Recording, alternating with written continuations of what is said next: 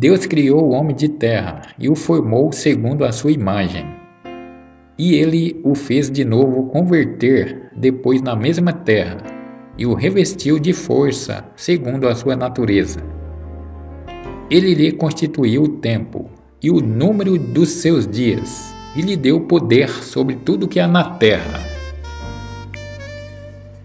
Ele o fez ser temido de toda a carne e lhe deu o império sobre os animais e sobre as aves.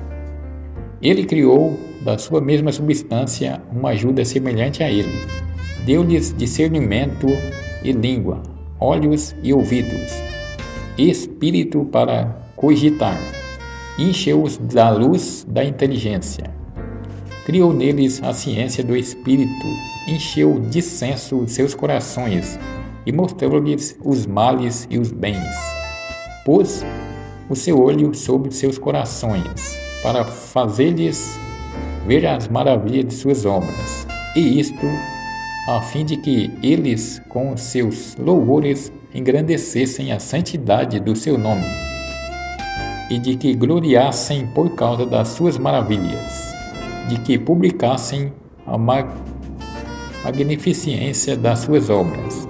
Acrescentou-lhes a disciplina e deu-lhes em herança a lei da vida. Fez com eles um pacto eterno e lhes mostrou a justiça e seus juízos.